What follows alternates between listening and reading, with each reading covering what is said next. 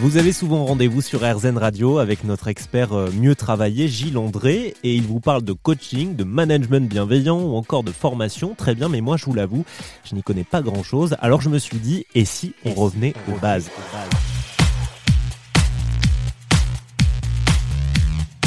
Si on utilisait ce reportage pour définir et décortiquer le coaching. J'ai proposé l'exercice à Véronique Paris qui est avec nous. Bonjour Véronique. Bonjour Olivier. Vous allez bien? Oui, très bien et vous? Ça va très bien, merci.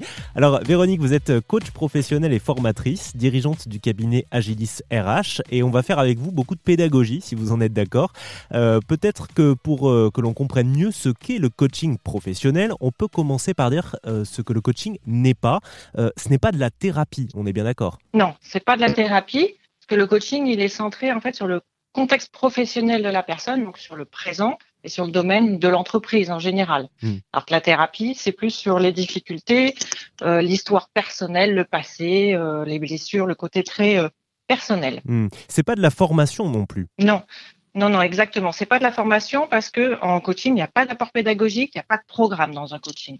Ce qui diffère donc, c'est que le coach professionnel, il s'intéresse plutôt au, processus de travail et de, management et pas au contenu. Exactement. Le, le coach, il n'est pas expert du métier de, de la personne qui l'accompagne. C'est pas un consultant.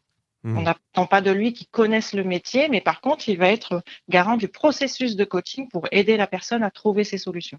Alors maintenant, si on met des mots sur le, le coaching, comment pourrait-on le définir? C'est plutôt un, un accompagnement, c'est ça? C'est ça. C'est un accompagnement. Il y a deux types d'accompagnement. Ça peut être une personne ou une équipe. Donc, euh, quand c'est une personne, on parle de coaching individuel, qui va donc aider cette personne ou cette équipe à trouver ses solutions par rapport à un problème, une difficulté ou une situation qu'elle rencontre dans un domaine professionnel. Hmm. Et donc, euh, dans, ce- dans ce cas, qu'est-ce qu'on fait? On définit des, des objectifs?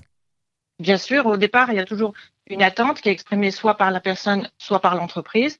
Et à partir de cette attente, on va définir un objectif précis de coaching, qui est en général un objectif de changement. Et qu'est-ce qu'on qu'est-ce qu'on cherche à développer avec un coaching qui soit individualisé ou, ou collectif? Bah, en fait, on va essayer de chercher à développer euh, les ressources que la personne a en elle, mais qu'elle mobilise pas jusque-là. Et en fait, on va développer ces ressources par rapport à l'objectif de coaching qu'on aura défini. Et ça dure combien de temps à peu près? Alors, l'objectif, c'est peut être assez paradoxal, c'est que le, le coaché puisse se passer assez rapidement de son coach. Donc, quand on est sur du coaching individuel, ça peut aller de 3-4 séances jusqu'à 10-12 max.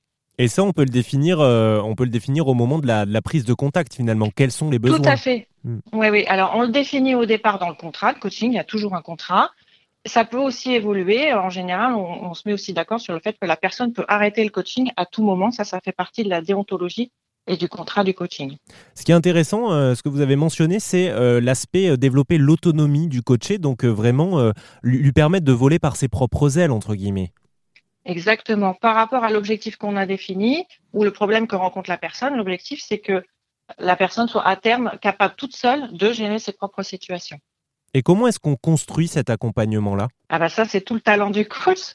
Euh, en fait, le coach, grâce en fait à ses techniques de questionnement, grâce à, à sa manière de conduire les séances, il va s'adapter à chaque séance en fonction du vécu de la personne et il va accompagner la personne petit à petit vers l'atteinte de ses objectifs. Très bien, c'est beaucoup plus clair. Merci beaucoup pour, euh, pour cet éclairage, Véronique. Merci Olivier. Et je rappelle que vous êtes coach professionnel et dirigeante du cabinet Agilis RH. Si vous voulez retrouver euh, les autres versions de notre entretien, eh bien restez avec nous sur RZN Radio ou bien consultez directement notre site rzn.fr.